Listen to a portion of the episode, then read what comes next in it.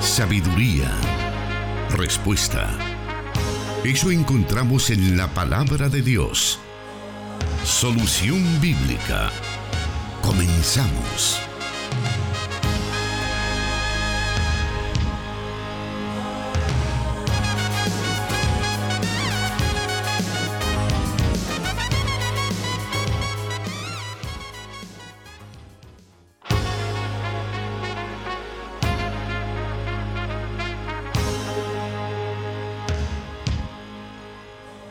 Bienvenidos a una emisión más de Solución Bíblica en este día viernes 8 de octubre del año 2021. Qué gusto saber que usted se encuentra en la fiel sintonía de Radio Restauración, como también a través de 540 AM, la estación de la palabra. Y también le damos la bienvenida a toda la audiencia que se conecta a través del 98.1 en Plenitud Radio desde el occidente de El Salvador. En esta oportunidad yo sé que más de algunos se han quedado sorprendidos del por qué somos nosotros quienes les damos la bienvenida a este su programa Solución Bíblica, porque usualmente nosotros en restauración somos quienes hacemos un enlace totalmente en vivo con Plenitud Radio. Pero en esta oportunidad contamos con un enorme privilegio del cual agradecemos a Dios porque por primera vez vamos a estar transmitiendo su programa Solución Bíblica desde la cabina de Radio Restauración. Por lo tanto, quiero presentarles, por supuesto, a los que son protagonistas de este programa. En primer lugar, al conductor de este programa, Miguel Trejo, como también a quien es el encargado de ayudarnos a despejar todas aquellas inquietudes con la base bíblica. Y me refiero, por supuesto, al pastor Jonathan Medrano, a quien le damos la bienvenida. Buenas tardes, pastor. Buenas tardes, Miguel. Qué gusto tenerlos acá con nosotros en cabina de restauración. Muchas gracias, Daisy. La verdad, hemos tenido esta oportunidad, este privilegio, el honor de poder esta tarde eh, encontrarnos en la cabina de Restauración 100.5 FM, como bien lo mencionaste, normalmente estamos en la cabina de Plenitud Radio, pero este día hemos venido hasta San Salvador para estar desde acá eh, compartiendo con ustedes todas las respuestas que nos brinda la palabra de Dios y el encargado pues para dar esas respuestas es el pastor Jonathan Medrano. Muchas gracias a todos los oyentes de las emisoras de Corporación Cristiana de Radio y Televisión. Muchas gracias hermana Daisy por acompañarnos en esta edición especial del programa Solución Bíblica. Eh, gracias a los hermanos de restauración que nos han dado una bienvenida muy calurosa, ¿verdad, hermano Miguel? Para poder realizar este programa desde la emblemática cabina de 100.5 FM Restauración. Sí, por supuesto, teníamos este pendiente quizá desde que inició el programa, ya que eh, siempre hemos estado pues haciendo el enlace desde Santa Ana. Recordemos que el pastor Jonathan Medrano es el pastor principal de Misión Cristiana de Lima en Santa Ana eh, allá pues tenemos Plenitud Radio, entonces por esa razón hemos estado todo este tiempo desde esa cabina y enlazando, como bien también lo decía Daisy, la 100.5 FM, que es la eh, radio pues que cubre todo El Salvador y ahora pues lo que ocurre es que hasta ahora nos dejaron este privilegio. Yo no sé por qué no nos habían invitado antes. ¿Por qué nos habíamos tardado tanto? Eso estoy pensando en estos momentos. ¿Por qué se habían tardado tanto en invitarnos por acá? Pero qué privilegio estar con nuestros hermanos acá en restauración y con toda la audiencia que siempre está pendiente de cada una de las preguntas, de cada uno de los eh, de las situaciones que nos exponen a veces los oyentes. De hecho, todas las semanas estamos recibiendo eh, diferentes preguntas, diferentes planteamientos de situaciones personales,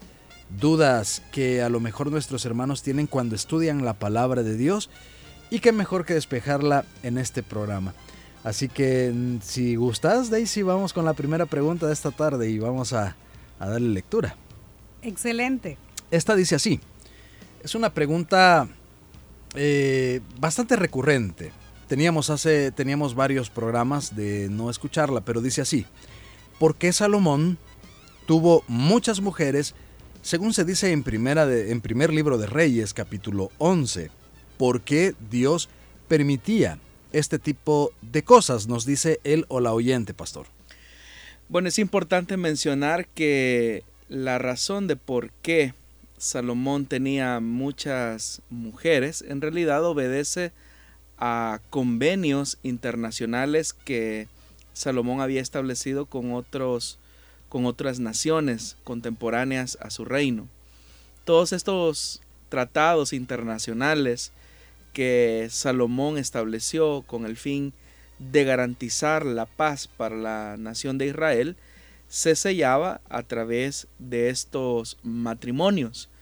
En realidad, y muy seguramente, eh, Salomón no conocía a todas las mujeres, que se describe que era una cantidad de mil mujeres.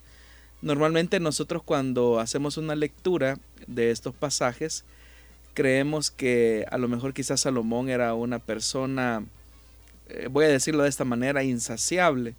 Es decir, no, no, no le bastaba una mujer, sino que por eso es que él quizás tenía muchas mujeres.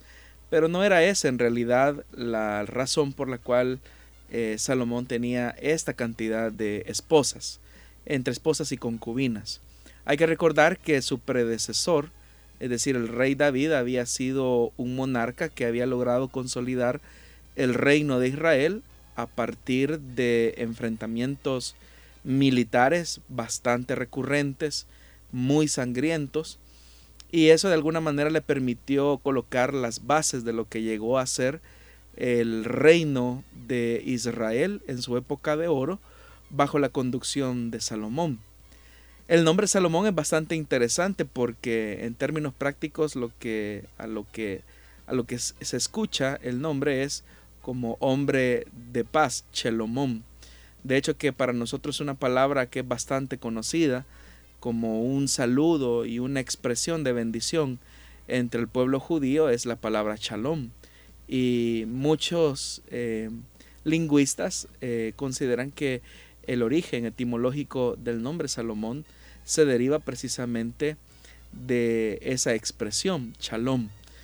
Y esto nos habla de un elemento importante. Eh, Salomón no tuvo muchos enfrentamientos militares como los tuvo su predecesor, el, su padre, el rey David, sino que Salomón fue una persona más diplomática. Pero la forma en que Salomón podía garantizar la paz y la estabilidad de su reino fue a través de estos matrimonios que se concertaban. Es acá entonces donde también es importante reflexionar cuál fue el costo de esa decisión, porque dice también la escritura en el libro de los reyes que al final de la monarquía, Salomón terminó apostatando del Señor, porque todas las mujeres con las que se había emparentado inclinaron el corazón de Salomón a una decadente idolatría que con el transcurrir del tiempo pues iba a suponer como consecuencia máxima la división del reino de Israel. Ahora la pregunta ¿por qué Dios permitía ese tipo de cosas? En realidad es una muy mala pregunta, porque Dios había establecido en su palabra que el matrimonio debía de consolidarse o constituirse entre un hombre y una mujer guardándose eh, eh, perfecta fidelidad o en un vínculo de fidelidad. El que nosotros tengamos muchos malos ejemplos de hombres de Dios a los que admiramos en la misma palabra de Dios, no es sinónimo que estos tuvieran aprobación de Dios de sus acciones. Lo que ocurre es que la Biblia es tan transparente, que nos permite poder ver las virtudes y también los defectos de aquellos hombres que pues obviamente tuvieron que enfrentar las consecuencias de su desobediencia. De tal manera que Salomón no es la excepción a esta regla. Dios nos plantea también en la escritura que eh, una decisión de este tipo llevó a la decadencia moral, social y espiritual de la nación de Israel. Así es que esto no debe de ser de excusa para los hombres para eh, alentar o estimular acciones de adulterio. Ahora, usted menciona que en este caso se hacía por cuestiones eh, políticas. era lo que en ese entonces estaba y con respecto a la pregunta si Dios lo avalaba o no. pienso que si era por cuestión política o por cuestión de expandir un poco más el reino, eh, no tendría tal vez por qué haber una demanda de parte de Dios, ¿o sí? Bueno, eh, Dios es el mismo, es decir, sus exigencias son las mismas. Lo que ocurre es que Salomón se fue por el camino eh, de la diplomacia de esa época. El problema del pragmatismo, y cuando hablo de pragmatismo político de Salomón me refiero precisamente a eso, es decir, garantizar la paz de la nación a través de estos convenios eh, internacionales que se sellaban en matrimonio, le pasó factura a la nación de Israel. Prueba de eso es que esa paz a la muerte de Salomón termina en una decadencia que supone la ruptura del reino y es ahí donde encontramos la división de lo que se conoció como el reino del norte y el reino del sur. Es decir, que el pragmatismo de Salomón lo único que provocó eh, con el correr del tiempo fue la ruptura de todos aquellos logros que David a fuerza de, de guerra, a fuerza de, de batallas había logrado conquistar.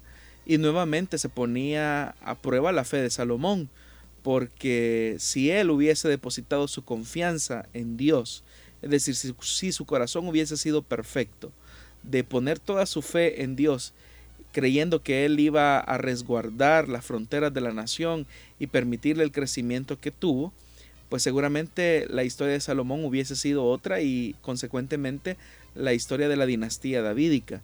Pero eso no es lo que encontramos en la palabra de Dios.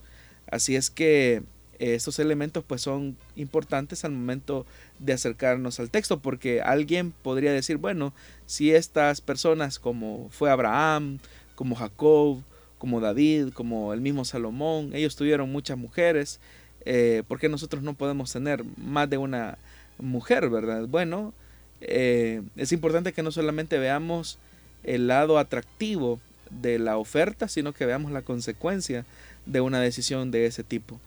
Y por eso es que decía que la Biblia es muy transparente al mostrarnos con claridad los, los claros y los oscuros de estos personajes. Bueno, hemos escuchado la respuesta a la primera pregunta de esta tarde. Tenemos suficiente tiempo para poder aprender más de la palabra de Dios y saludamos a quienes están uniendo con nosotros también a las transmisiones de Facebook Live. Precisamente ya estamos recibiendo diferentes comentarios y les hacemos la invitación para que aquellas personas que se sienten más cómodos de ver este programa y escucharlo a través de la página de Plenitud Radio, que tiene una cobertura en Santa Ana y Sonsonate a través del dial 98.1 FM y en su página de Facebook Plenitud Radio. También en Radio Restauración usted puede estar visualizando esta programación totalmente en vivo, arroba FM Restauración, como también saludamos y aprovechamos, Miguel, a enviar eh, un saludo muy especial a la audiencia que se conecta a través del dial 540M, la estación de la palabra. De igual forma, hay una cobertura en la zona oriental, específicamente en San Miguel, en 1450 AM y el dial 89.fm Cielo FM. A todos, muchísimas gracias por estar conectados en este programa de Solución Bíblica. Bueno, vamos a hacer una muy, muy breve pausa y volvemos con más en esta emisión especial de Solución Bíblica desde la cabina de 100.5 FM Restauración.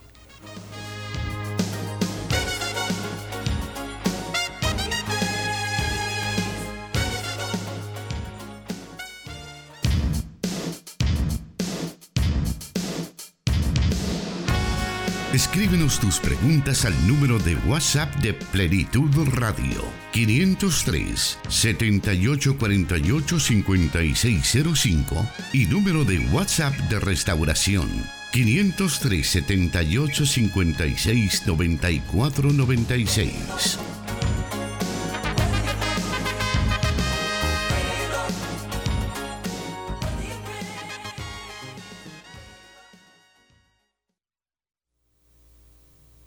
Y seguimos adelante con esta programación especial desde Restauración. Iba a decir Plenitud Radio por la costumbre, pero estamos en Restauración 100.5 FM.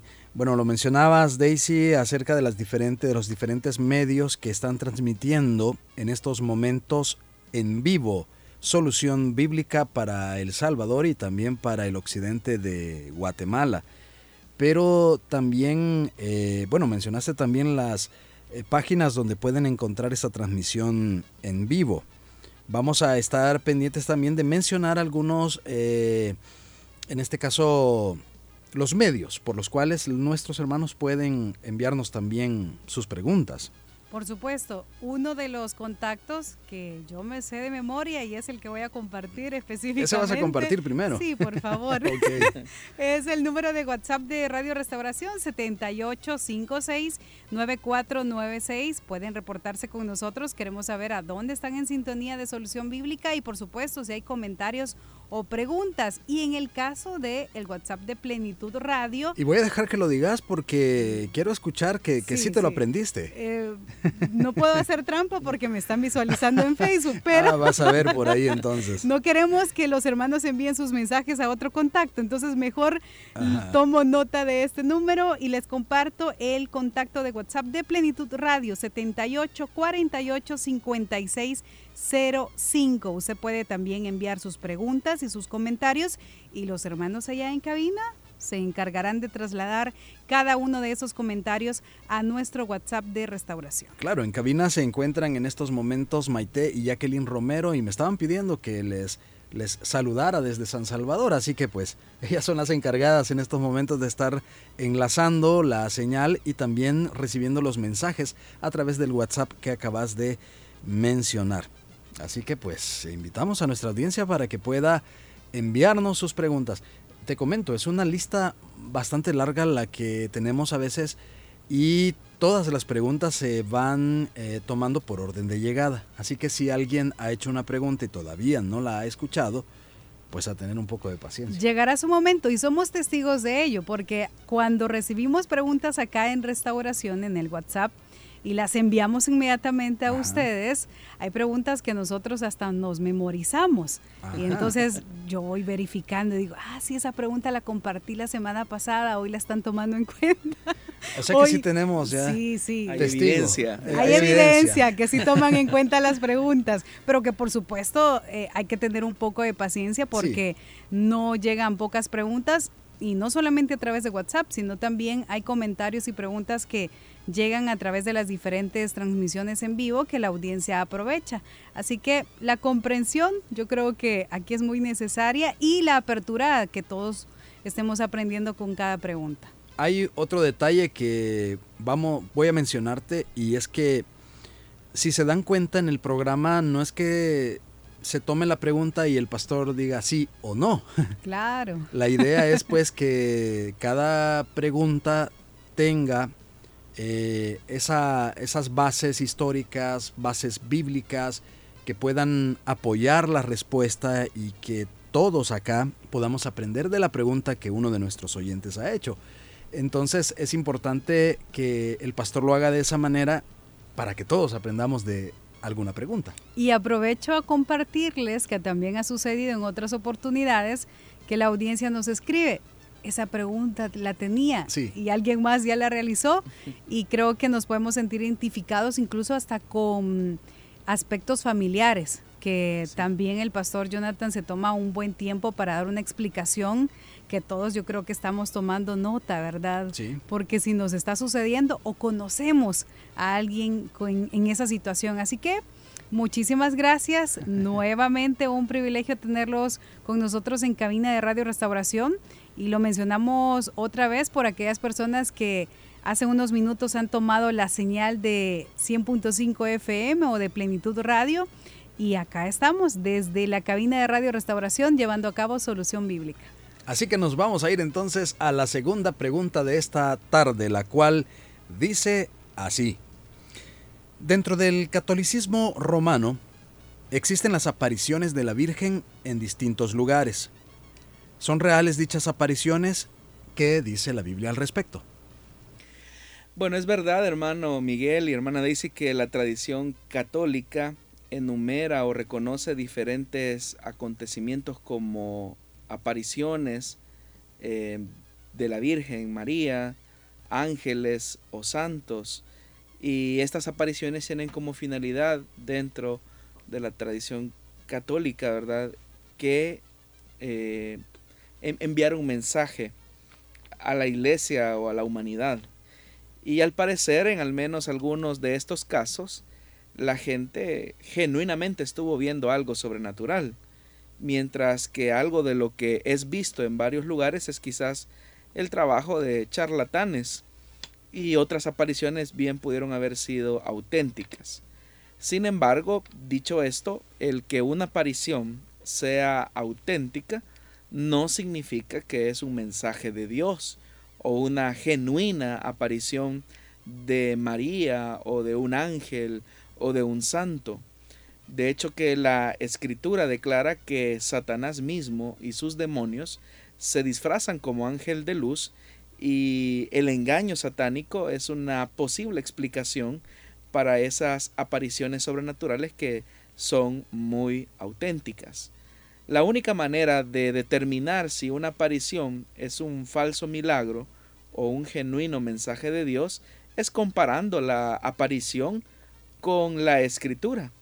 Si las enseñanzas que se desprenden de dichas apariciones contradicen la palabra de Dios, entonces dichas apariciones son de naturaleza satánica, porque es el diablo el que busca engañar y entorpecer los sentidos de la conciencia de los hombres.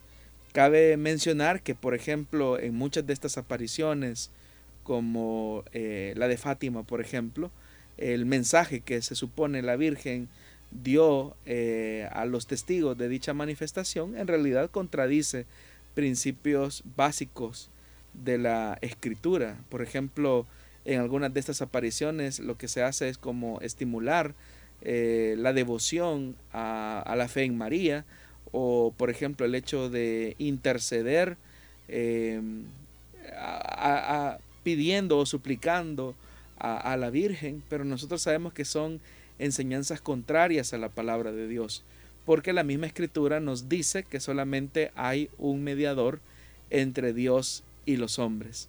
Así es que es importante que si bien puede ser que existan manifestaciones auténticas y reales, la procedencia de dichas manifestaciones no están o no tienen su fuente de origen en Dios, sino en Satanás que trata la manera de engañar a los hombres porque como ya mismo lo mencioné, él mismo y sus demonios se disfrazan como ángeles de luz con la finalidad de engañar a las personas. Hay que recordar que lamentablemente la dureza del corazón del hombre eh, rechaza la verdad de Dios y por lo tanto el Señor les entrega verdad al error y a la mentira y eso es lo que ha ocurrido en muchos casos. Y sí, también hay que mencionar que hay casos que son eh, una charlatanería, ¿verdad? Y la misma Iglesia Católica ha reconocido en algunos pocos casos cuando esto más parece una manipulación de la devoción de las personas eh, a un santo o a la Virgen, como ellos la conocen.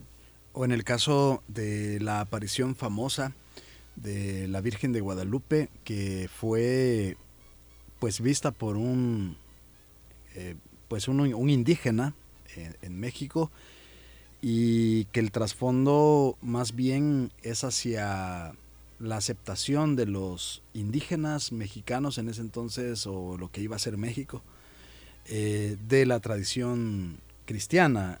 Eh, llevaba más bien más que un aspecto de devoción hacia la hacia el culto a María a lo mejor llevaba la rendición de los indígenas hacia el catolicismo Sí, hay que recordar que eh, por lo menos en México hay una, un fuerte apego, ¿verdad? A la, a, la idea del, de la Virgen en un sentido muy matriarcalista. Es decir, una Virgen que si bien es cierto, bajo la concepción católica, protege, pero a la vez exige la rendición de, del, en, esta clase, en este momento de la, de la clase indígena hacia el, poder, ¿verdad?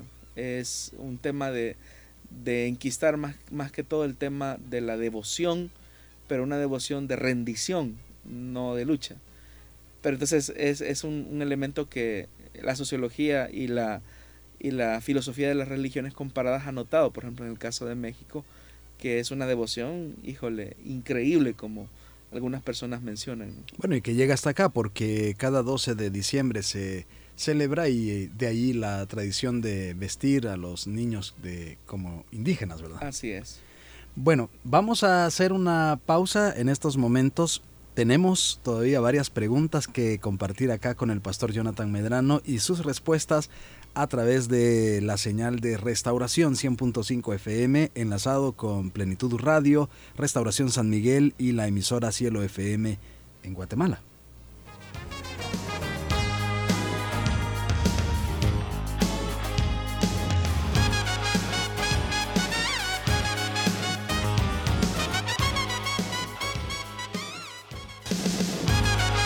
Solución Bíblica con el pastor Jonathan Medrano. Desde Plenitud Radio 98.1 FM en Santa Ana, enlazada con Restauración 100.5 FM.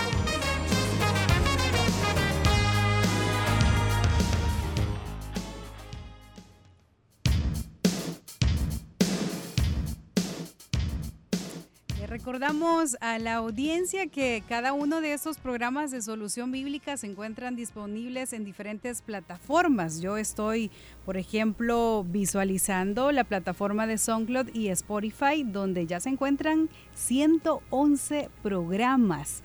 Vaya, qué bendición y vaya cuánto contenido tenemos por ahí, ¿verdad? Para aprovecharlo. Así que la invitación para que ese programa y todos los anteriores, usted los puede encontrar en estas plataformas buscando exactamente como es el título del programa, Solución Bíblica.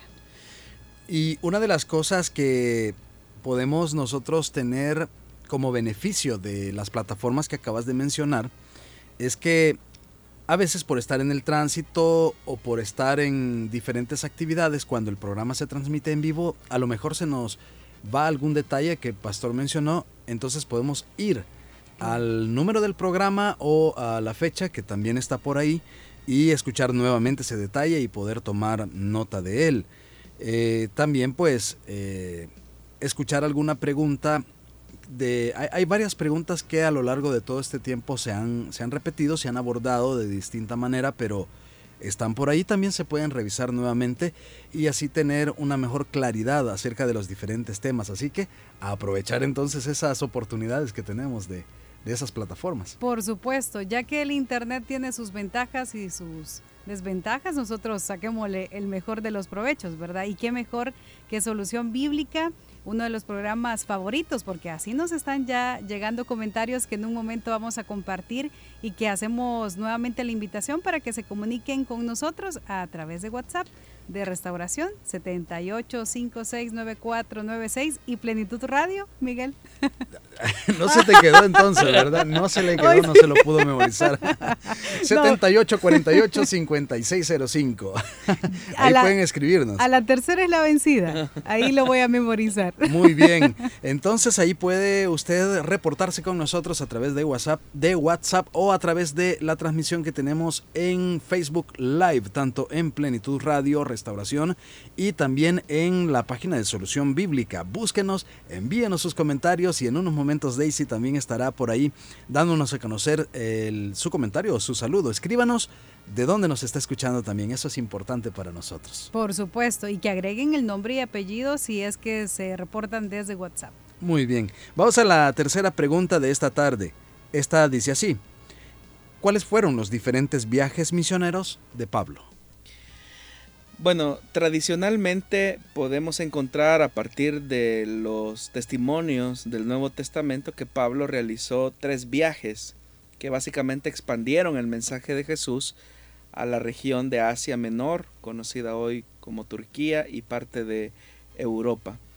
Sabemos que el apóstol Pablo era un líder judío muy bien educado, como se describe a los pies de Gamaliel, eh, llamado Saulo Justo después de la muerte y resurrección del Señor, él vivía haciendo sus mayores esfuerzos para aplastar a la iglesia cristiana. Incluso por el registro que tenemos en el libro de los Hechos de los Apóstoles en el capítulo 7, versículo 55 y el capítulo 8, versículo 4, eh, encontramos que él participó en la ejecución de Esteban, quien se convirtió en el primer mártir de la iglesia. Sabemos también que en su camino a Damasco, buscando apresar a más cristianos, Pablo se encontró con el Señor y a partir de ese momento él tiene se arrepiente, tiene una fe en el Hijo de Dios y a partir de esa experiencia eh, camino a Damasco, él intentó persuadir a judíos y cristianos de su conversión, eh, pero muchos realmente dudaban de él e incluso rehuían de él. Pero algunos cristianos como Bernabé lo aceptaron y hablaron a su favor. Ellos dos se volvieron en los compañeros iniciales de Pablo en lo que llegaría a ser sus primeros viajes misioneros. En tres diferentes viajes, cada uno de varios años de duración, Pablo compartió las buenas nuevas del Evangelio en ciudades eh, de la costa y pueblos que se ubicaban en las rutas comerciales del Imperio Romano. Eh, eso podría ser básicamente una breve reconstrucción de lo que fueron los tres viajes por los cuales el oyente pregunta. El primer viaje lo podríamos rastrear en el libro de los Hechos de los Apóstoles en el capítulo 13 al capítulo 14, que básicamente respondiendo al llamado de Dios de proclamar a Jesucristo, Pablo y Bernabé dejan la iglesia de Antioquía en Siria. Y básicamente al principio el método de evangelismo de estos dos hombres era ir a predicar en las sinagogas de los judíos pero lamentablemente el resultado de esa estrategia misionera no tuvo mucho éxito porque los judíos eh, fueron muy hostiles al mensaje de Pablo y Bernabé. Pero es ahí donde encontramos que al ser perseguidos y al ser rechazados, eh, ellos básicamente entienden que predicarle al judaísmo no sería una cosa tan fácil y en muchas ocasiones los judíos trataron la manera de detenerlos y hacerles daño. Es ahí donde comienza el ministerio de Pablo a los gentiles. Él sabe, ahora entiende y comprende que en realidad su llamado es hacia la gentilidad.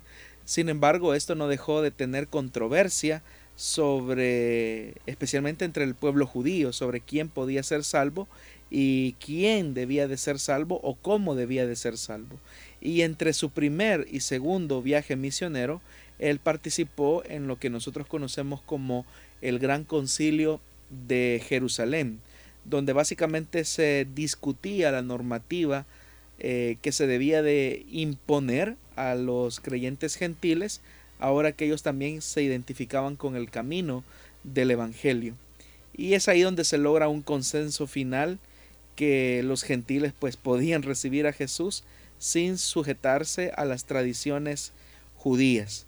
Después de eso, ese evento histórico, en el libro de los Hechos encontramos lo que se conoce como el segundo viaje misionero, que lo podríamos ubicar entre el capítulo 15, versículo 36, hasta el capítulo 18, versículo 22, que es básicamente una nueva estadía en Antioquía, donde pues Pablo funda ahí una iglesia y a partir de esa base de operaciones, eh, Pablo está dispuesto a emprender un nuevo viaje.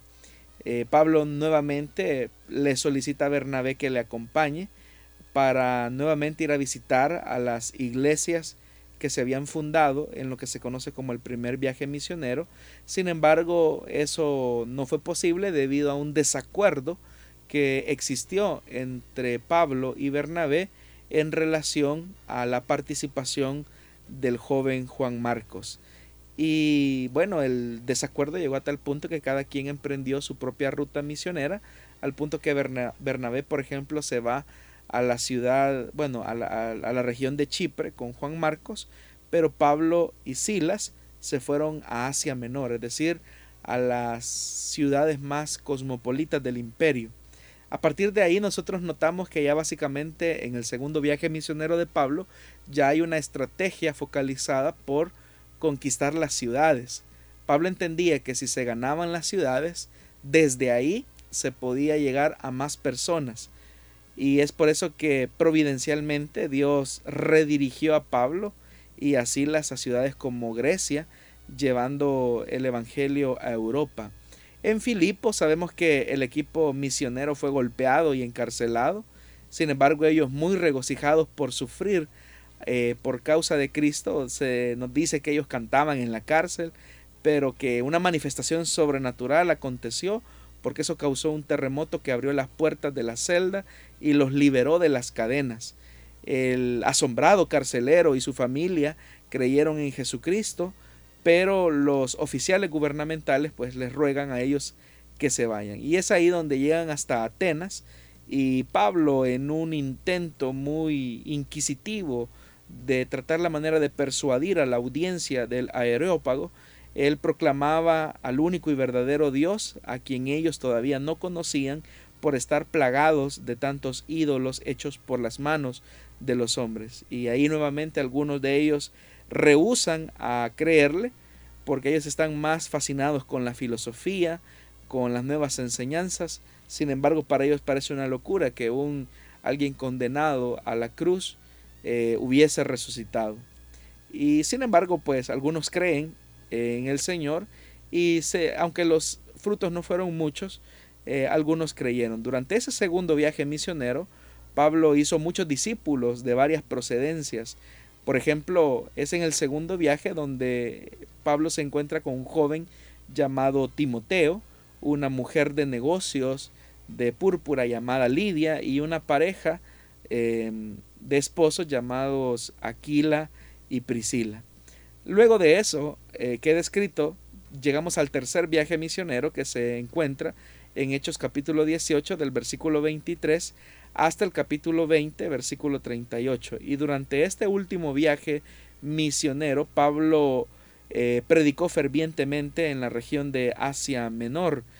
Eh, el fervor de su tarea evangelizadora fue confirmada a través de diferentes señales y prodigios que podemos encontrar, por ejemplo, en Hechos capítulo 20, versículos del 7 al 12, donde se nos dice que Pablo eh, entró, por ejemplo, él predicó un largo, un largo eh, sermón eh, que se extendió hasta la medianoche y dice la Biblia en el libro de los Hechos de los Apóstoles que había un joven que estaba sentado en una ventana y que cayó desde el tercer piso y pues básicamente eh, quedó muerto cayendo hasta el último piso. Pero sin embargo, era tanto el avivamiento que se estaba produciendo en el tercer viaje que Pablo lo resucita por el poder de Dios. A partir de ahí también encontramos como los nuevos creyentes, por ejemplo, de Éfeso, que habían estado anteriormente involucrados en el ocultismo, eh, queman sus libros de magia, eh, por otra parte también los que fabricaban ídolos y que no estaban tan satisfechos con las pérdidas económicas que suscitaba la llegada del Evangelio, eh, provoca que un platero llamado Demetrio comience una revuelta en toda la ciudad, eh, tratando la manera de alentar al vulgo y, y, su devoción a Artemisa o a Diana. Y básicamente lo que encontramos en ese tercer viaje es como las pruebas y las persecuciones hacia Pablo se iban recrudeciendo cada vez más, pero en medio de la persecución, en medio de la hostilidad, el Evangelio seguía eh, expandiendo. Y ya al final del tercer viaje misionero de Pablo, él sabe que pronto va a ser encarcelado y que probablemente lo van a matar. Y por eso es que sus palabras finales a la iglesia de Éfeso muestran la devoción que él ha tenido al Señor a lo largo de su, de su eh, carrera cristiana. Es increíble cómo Pablo se despide de los ancianos de la iglesia de Éfeso, como él eh, básicamente les revela o les muestra cuál ha sido su única motivación al predicar al Señor, que no ha hecho nada en oculto, sino que su deseo y su motivación ha sido el llevar el Evangelio. Pero básicamente esto es como un recorrido de los así muy general, muy superficial, de los tres viajes misioneros que tradicionalmente se conocen como viajes misioneros eh, del, del apóstol Pablo en el Nuevo Testamento. Muy bien, gracias por esa respuesta, pastor. Vamos a irnos a una pausa y al volver Daisy nos va a dar a conocer los comentarios y los saludos de nuestros oyentes en esta emisión especial de Solución Bíblica. Por supuesto, ya tenemos diferentes comentarios.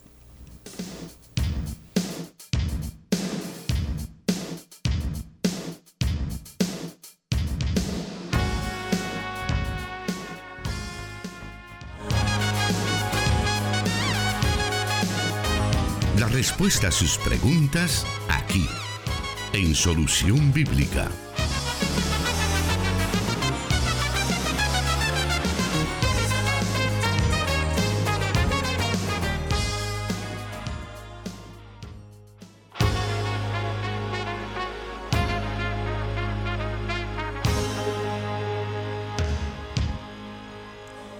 Esta emisión especial desde la cabina de Radio Restauración compartimos con ustedes ciertos comentarios que hemos estado recibiendo tanto en las páginas de Facebook como también a través de WhatsApp.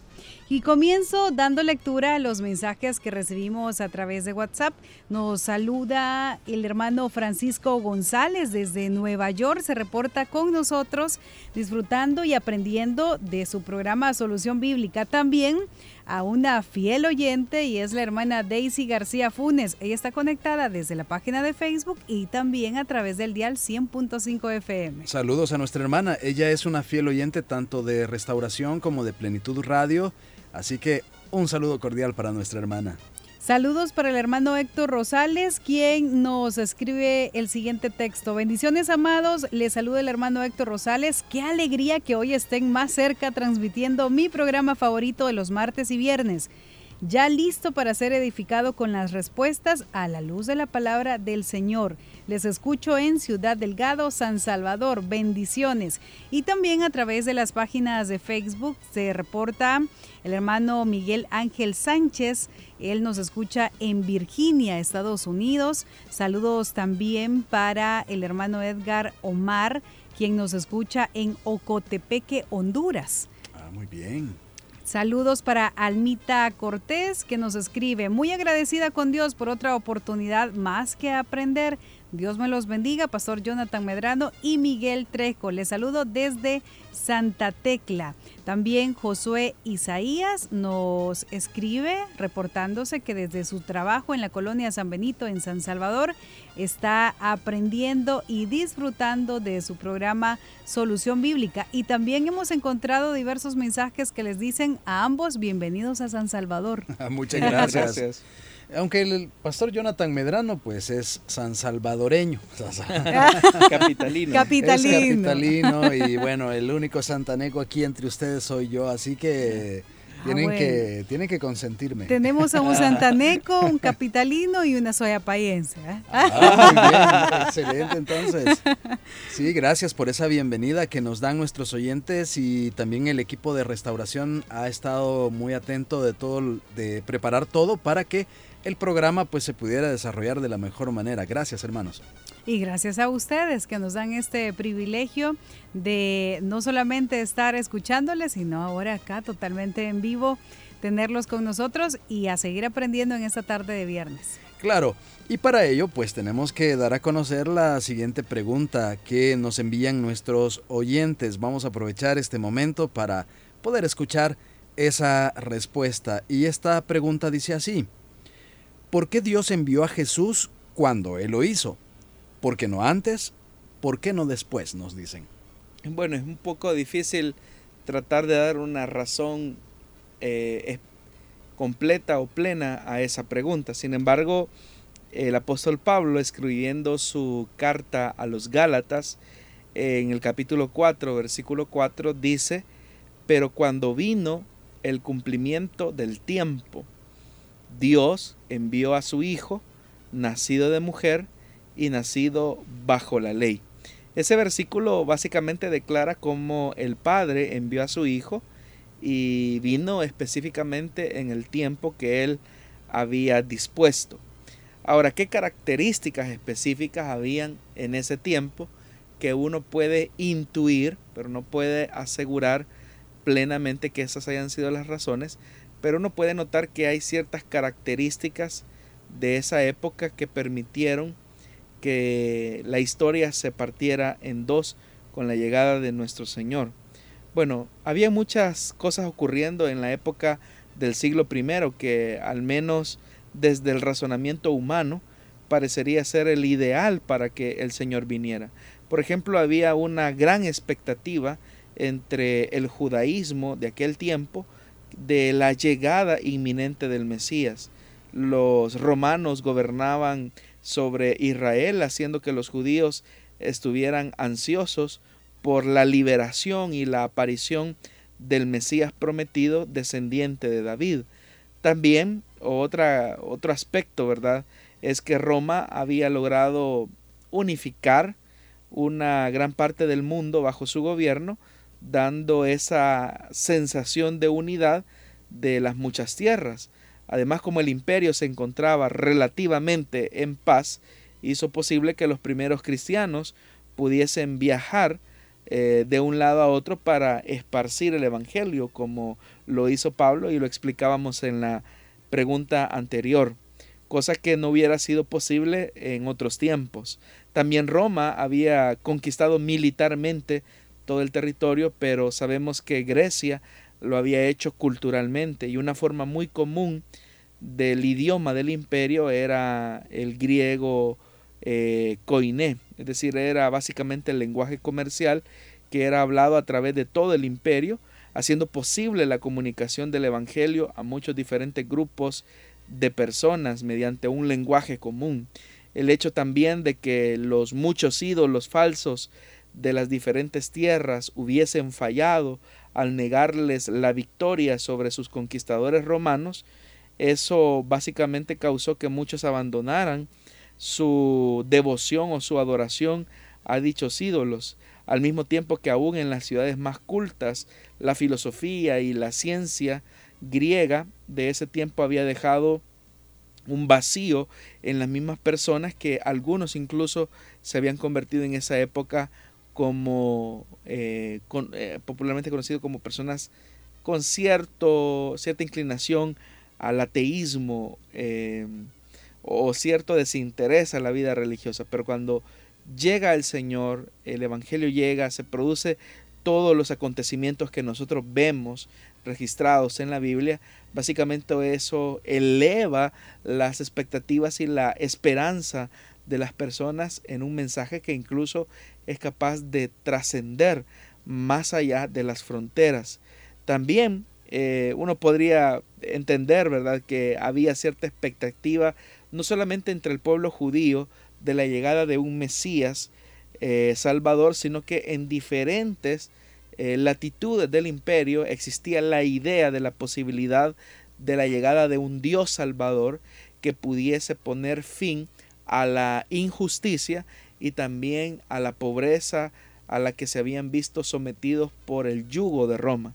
Todas estas cosas uno las puede intuir, como lo dije, basados en el punto de vista meramente humano sobre aquel tiempo y en una especie de especulación del por qué en ese momento de la historia aparece el Señor Jesús.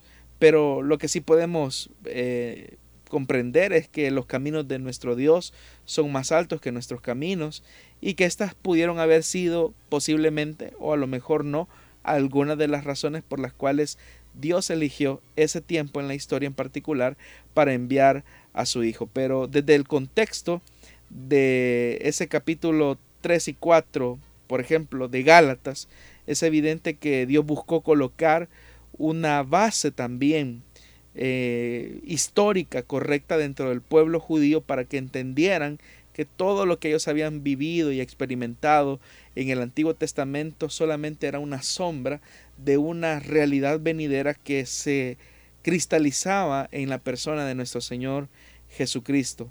Eh, podríamos decir que, por ejemplo, el pueblo judío entendió que, bueno, tuvieron que haber entendido más bien que la ley en realidad fue hecha para ayudarles a entender o a comprender la pecaminosidad del ser humano y también su necesidad de un Dios que tuviese el poder de redimirlos de esa esclavitud. Pero también, eh, como dice el apóstol Pablo siempre en esa epístola a los Gálatas, la ley Eh, en la ley sirvió como un ayo, como un tutor para llevar a las personas a Jesús como el verdadero Mesías y lo hizo mediante sus muchas profecías concernientes a la llegada del Señor, las cuales pues obviamente fueron cumplidas en la vida de nuestro Señor. Pero como repito, son solamente algunas de las cosas, ¿verdad?, que podríamos mencionar. Pero otro de los elementos que también, con lo que deseo finalizar eh, respondiendo a esta pregunta, es lo que también eh, Daniel describe eh, en su libro cuando dice que después de las 72 semanas, es decir, después de esas semanas que son septenios, se le quitará la vida al Mesías, mas no por sí, y el pueblo de un príncipe que ha de venir destruirá la ciudad y el santuario, y que es ahí donde se va a producir eh, básicamente el cumplimiento de esa promesa. El mismo eh, libro de Daniel nos describe la llegada de un Mesías que muere por su pueblo, que rescata a su pueblo. Entonces eh, es un cumplimiento profético en el que el tiempo de Dios es el que va determinando la forma, la procedencia y el cumplimiento de todo lo que ya el Señor había revelado en la época veterotestamentaria. Bueno, estamos casi por finalizar el tiempo asignado para este programa, pero queremos aprovechar estos minutos y este bloque para dar a conocer la siguiente pregunta de nuestra audiencia. Y vamos a irnos a esta sexta pregunta, ¿verdad? A la que tenemos acá marcada como la número 6 para poder aprovechar estos minutos. Y dice así, ¿por qué razón existen diferentes valoraciones con relación a la Santa Cena entre católicos y evangélicos? Bueno, en realidad no es una valoración diferente solamente dentro de los católicos, dentro de los católicos y el mundo evangélico, sino que dentro del mismo protestantismo han existido diferentes formas en las cuales se, se, hace una valoración acerca de, esta, de este mandamiento, eh, de esta liturgia que se realiza al interior de las iglesias. Por ejemplo, los católicos romanos, es verdad, ellos hablan de lo que se conoce como trasustanciación, que básicamente es que en el momento en el que se está realizando eh, dicha ceremonia, eh, la hostia se transforma, su sustancia se transforma en el cuerpo de Cristo y la copa, el cáliz, el vino se transforma en la sangre de Jesús. Entonces ellos tienen una valoración, un acercamiento acerca de, este punto de vista, de la transustanciación. Eh, una palabra un poco complicada para algunos. Eh, ahora, dentro del protestantismo, la realidad es que no hay una valoración uniforme acerca de la práctica de la cena del Señor. Por ejemplo, los luteranos, es decir, la comprensión de Lutero, y todas las denominaciones que se derivaron de su pensamiento, ellos hablan de una cosustanciación. Y básicamente cuando se habla de cosustanciación, se está hablando que a los elementos se les añade la sustancia de la presencia de Cristo. Ellos no dicen que se transforman, sino que se les añade la sustancia de la presencia de Cristo. Eh, Ulrico Zwinglio, eh, que es una apreciación semejante a la que tenemos básicamente, diría yo, un buen número de iglesias evangélicas, no es tanto ni, ni eh, transustanciación ni cosustanciación, sino que hablan de, hablamos de una conmemoración. Es decir, que tanto el pan como el vino son solamente elementos simbólicos, pero no es que el pan se transforma o es que al pan se le añade la presencia de Cristo o que el vino se transforme en la sangre de Cristo. La posición, por lo menos, eh, de nuestra iglesia es precisamente que son elementos de conmemoración, son elementos simbólicos que nos reconmemoran o nos recuerdan los padecimientos de Cristo, pero son simplemente símbolos. Calvino, eh, Juan Calvino, eh, básicamente está en un, en, un, en un punto intermedio entre luteranos y, el, y la posición de, Ulrico Zwinglio. Él dice que si bien es cierto, son elementos simbólicos, pero en realidad también son elementos espirituales. Entonces Calvino está en el punto neutro entre entre Lutero y, y. Entonces esas son las, las valoraciones que se tienen acerca de los elementos de la cena del Señor. Muy bien, estamos casi finalizando el programa esta tarde en esta emisión muy muy especial en la que hemos estado transmitiendo desde Restauración 100.5 FM para todo El Salvador enlazados con nuestras radios hermanas de Corporación Cristiana de Radio y Televisión como son Plenitud Radio para Santa Ana y Sonsonate, Restauración San Miguel 1450 AM y por supuesto 540 AM la estación de la palabra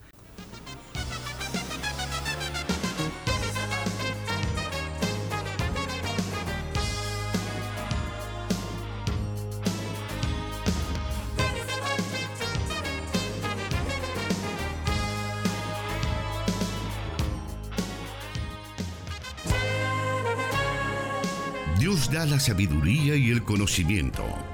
Solución bíblica.